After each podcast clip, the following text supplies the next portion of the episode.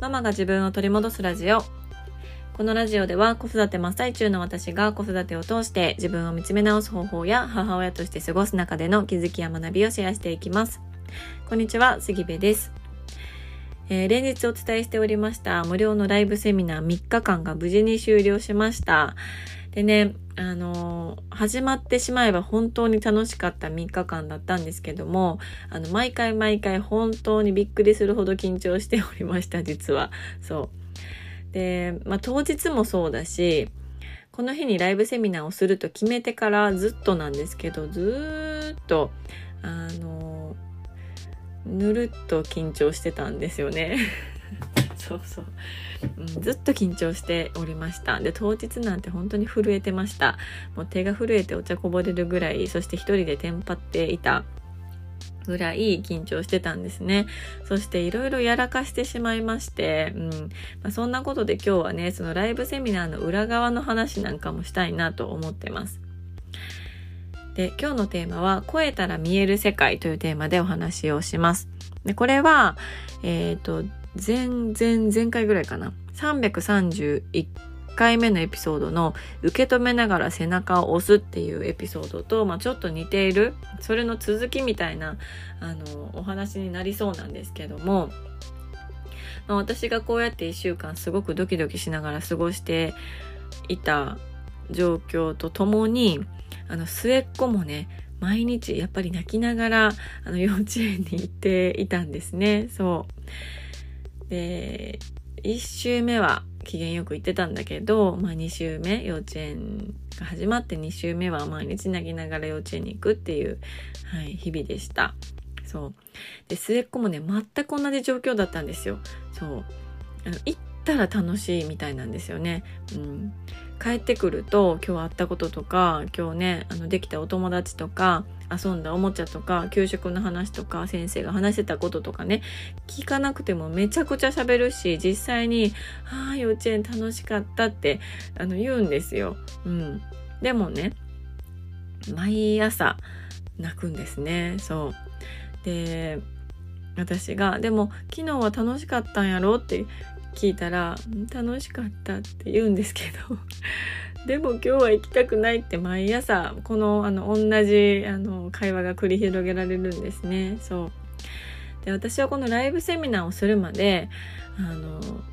何て言うのかなでも昨日楽しかったんやから今日もね楽しくなるよみたいな感じでね言ってたんですよ。まあ実際にそう思うしねそう言ったら楽しいしね。うんでもですね、私はこのライブセミナーを体験して、本当に、いや、ほんまにわかるって思ったんですよね。確かに1日目始まってみたら楽しかったよ。めちゃくちゃ楽しかったよ。でも、2日目始まる前、逃げたかったんですよね。もう緊張しすぎて、ドキドキしすぎて、怖すぎて。うん。実際はその参加してくださってる方のお顔は見えないからこうやってポッドキャストでお話しするのと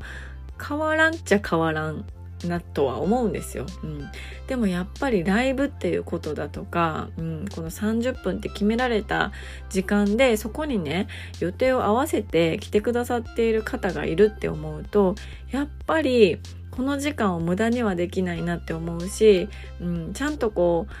お伝えしたいことをね受け取ってもらえるようにちゃんと伝えたいなって思うしそこへのプレッシャーとかもあったりなんかして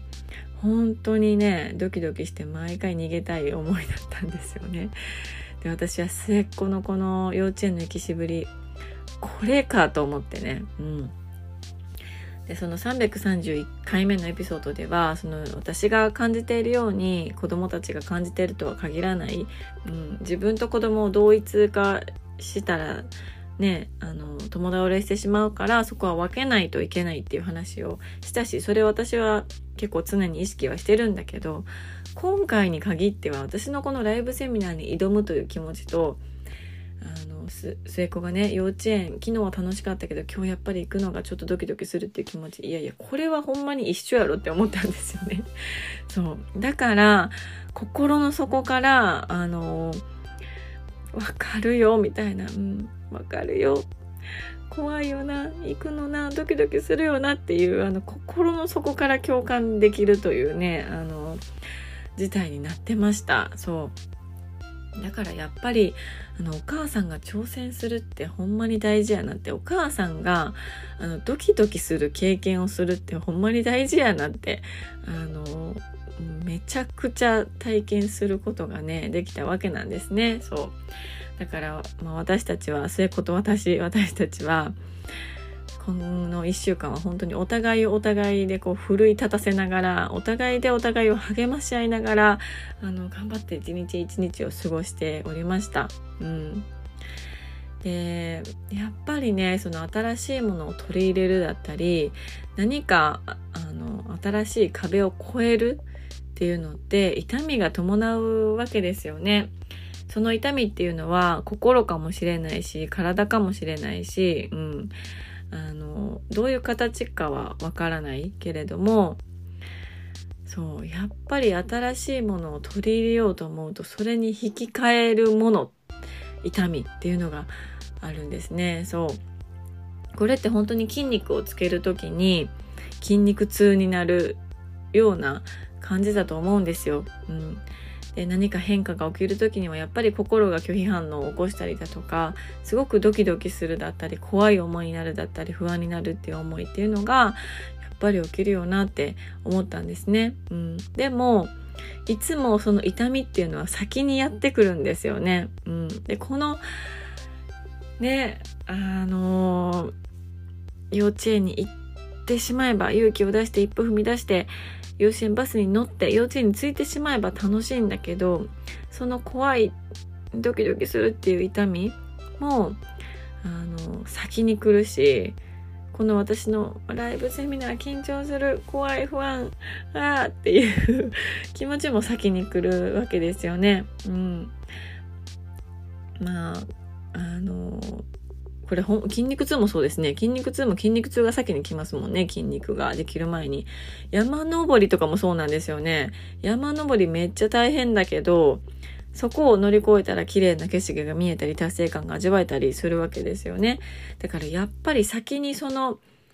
痛み、不安、ドキドキ、恐怖みたいなものがあって、でもそこを乗り越えないと見えない世界があったりとか感じられない経験があったりだとか、うん、っていうのがあるからやっぱりそこをこうグッと自分の力で乗り越える勇気っていうのが飛び込む勇気っていうのがやっぱり大事なんだなと、うん、今回ライブセミナーを初めてやってみてあの学ぶことができました。そうでこれねあの麻雀理論っていうのをちょっと前に私があの映画を見てハマっていたビリ・ギャルっていう映画がねあってそこに出てくる坪田先生っていう塾の先生がいるんですけどその先生が言っていらっしゃった言葉なのかな。いやもともとはさんまさんとかが言ってらっしゃった言葉なのかな。あしんすけさん。いやちょっと元ネタが分からなくて申し訳ないんですけど。そう麻雀理論っていうのをねあのっていう言葉を聞いて私はまさにそうって思ったんですよ。うん、こう先に出す？先に出すし、こう出ていかないと、私麻雀ちょっとよくわからない。麻雀理論と言いながら麻雀よくわからないんですけど、捨てないと入ってこないっていうことなんですよね。うん。だから全部先行投資なんですよ。そう。だから筋肉ができる前の筋肉痛も先にね、あの感じないといけないし、子供たちをえー、なんかこうね幼稚園に行かせるだとか何か習い事をさせるだとかいい教育を受けさせるとかっていうのも全部先行投資じゃないですか。先にお金を払ってそれを体験させるみたいな、うん、感じでね。そうだからやっぱ先に出すってめちゃくちゃ怖いし不安だしこれ出したけどね失敗したらどうしようって思いもあるしなんかこう出しちゃって大丈夫かなみたいな。自分が持ってるものを失うものが怖かったりだとか、うん、そもそもドキドキするのが怖かったりとかってあるんだけどでもこの麻雀理論先に出すっていうのは本当に、うん、先に出してみないと見えない世界。感じられない感情経験っていうのがあるなと思うんですよね。で先に出すものって本当にいろいろあるなと思っていて勇気とかもそうだと思うしお金とかもそうだし不安な気持ちドキドキする気持ち恐怖だったりとか、うん、そういうものが自分の目の前にこういつもこう出てくるんですよねだからそこを突き破るか破らないかそこに勇気を持って飛び込むか飛び込まないか、うん、っていうまあ言ってしまえばそれだけなわけなんですよね。うん、勇気を出すか出さないか、うん、飛び込むと決めるか決めないか、うん、だから結局変われるか変われないかとか幸せになれるかなれないかっていうのは勇気やなと思うわけですよ。そこに飛び込む勇気、うん、だなっていうのをまあ、今回私もライブセミナーをして本当に感じることがねできました。ただまああの3日間にわたっていろいろハプニングも起きたりだとか、まあ、やらかしたりとかして、まあ、落ち込んだりとかもね実はしてたわけなんですね。そう、まあ、1日目はあのコメントが本当はテロップで画面の下に出るはずだったのになぜか出ないっていうね、ま、これはアーカイブ視聴してくれた方だったりとか、まあ、実際にリアルタイムで参加してくださった方は あのご存知の通りみたいなお察しの通りっていう感じなんですけどもコメントが出ないと。コメントが出えへんのやったら私普通のこのテロップなしのねタイプの普通の YouTube ライブしときゃよかったんじゃないかと思ったりとか しまして、まあ、これは完全に機材トラブルでねあのその場で口頭であの私がコメントを読むっていう風に対応させてもらったんですけど、まあ、そこで私は1日目で学びを得たので2日目は無事にコメントも出せてねすごく楽しく終えることができたんですよ。なので私は調子に乗ったんですね。そう3日目。3日目はですね本来であれば、まあ、あのセミナーが始まる30分前とか、まあ、15分前ぐらいにもうすぐ始まりますよっていうお知らせをね公式の LINE から送るはずだったんですね。そう。なんだけどあのメッセージが送れないっていうハプニングが発生してましてで私めちゃくちゃ焦ってねいろんなとこからいろんなことをしてみたりだとかもういろいろボタンを押したりとかなんたらかんたらしてたんですけどやっぱり送れないと思って。そう。でねあの遅れないままテンパったままあの3日目がスタートしたわけなんですね。これはまあ言い訳じゃないんですけどそうすごく迷惑をかけてしまったなと思って落ち込んでたんですね。そうで終わってからあ見ようと思ってたんだけど気がついたら終わってましたみたいな風にメッセージをね何通かいただいたりもしてまあこれ私がね30分前15分前とかにメッセージを送っていればこうやって見逃すこともなかったのになとか迷惑かけちゃったなと、うん、思ってあやらかしちゃったなと思ってね、まあ、落ち込んでたわけなんですね。そうただまあこれ落ち込んだとしてもそもそもあのね、なんというか、まあ、詰め甘いしこの事務作業が苦手という私のね足りない部分を何て言うのかなああかんかったあかんかったって思ってもね、どもう負のループに入っていくだけだからもう仕方ないとじゃあ次はどうすればいいかっていうことを考えようっていうふうに思ってたわけなんですね。うんまあ、事務作業苦手なんだったら誰かに頼むとかもっと早くにどうにかしとくとかいろいろ対処法は出てくるので。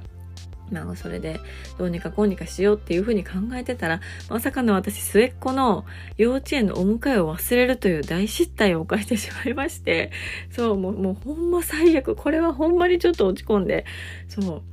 金曜日はね、バスじゃなくてお迎えの日なんですね。で、お兄ちゃんお姉ちゃんのスイミングがあるから、幼稚園にお迎えに行って、そして長女をピックアップして、その後に長男をピックアップしてスイミングに行かないといけないから、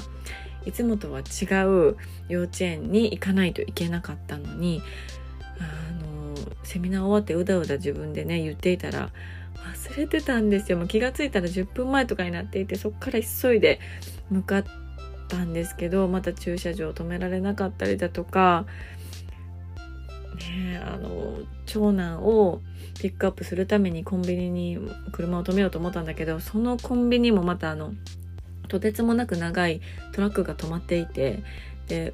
それをうまいこと避けられなくってやっぱり駐車場止められないとかっていうね。あの落ち込み要素があまりにもちょっと多すぎた一日で本当になんかもうなんでこんなことになるんやろみたいな。日頃の行いが悪いからかなとかあれがあかんかったかなこれがあかんかったんかなとかすごくこう自分を責めるというループに危うく入ってしまいそうだったんですよね。そう。でもあかんあかんと、うん、そこで自分を責めるループに入っても何もいいことないからただただそれはねこれが苦手なんだあれが苦手なんだっていう事実を受け止めて、うん、淡々とじゃあどうしたらいいのかっていうことを考えないといけないっていうふうに自分にこう言い聞かせたりしてました。まあ、そんなことであのライブの裏ではねいろいろあってそう 本当にテンパったりやらかしたり落ち込んだりあのでも反対にねコメントでこういうができですごく嬉しい思いをしたり感激したりライブが終わってメッセージをたくさんもらってうん、すごく嬉しい気持ちになったりと本当にこう感情が大きく揺さぶられる1週間でした。うん、やっぱりね新しいことをしてみるのは勇気がいるし不安だし、あのドキドキもするしいろんな、あの気持ちにさせられるんだけどでもやっぱりやってよかったなと思っているしやらないと見えない世界っていうのがあったしね。うん。だからライブのセライブセミナーを3日間通してやってみて本当に良かったなと思ってます。で参加してくださった方々そしてアーカイブで視聴してくださった方々本当にありがとうございました。これからもこんな風にねあの定期的に何かイベントを考えたりだとか私はもっともっとリスナーさんと交流したいなという思いがあのあるのでうん。まあ、どんな形かちょっとわからないけれどもこれからもちょっとね交流ができるような、うん、あの仕組みだったりとかイベントを考えていきたいなと思ってます。はいということで今日のテーマは「超えたら見える世界」というテーマでお話をしました。うん、ライブ3日間の裏側の私のあのねテンパり具合のお話だったりとかでもその中でたくさん学びがあったというねことなのではい本当に皆さんのおかげで3日間楽しく、えー、いろいろ学びの多い日々を過ごせました。ありがとうございました。これからもどうぞよろしくお願いいたします。では、えー、今日も素敵な一日になることを願っております。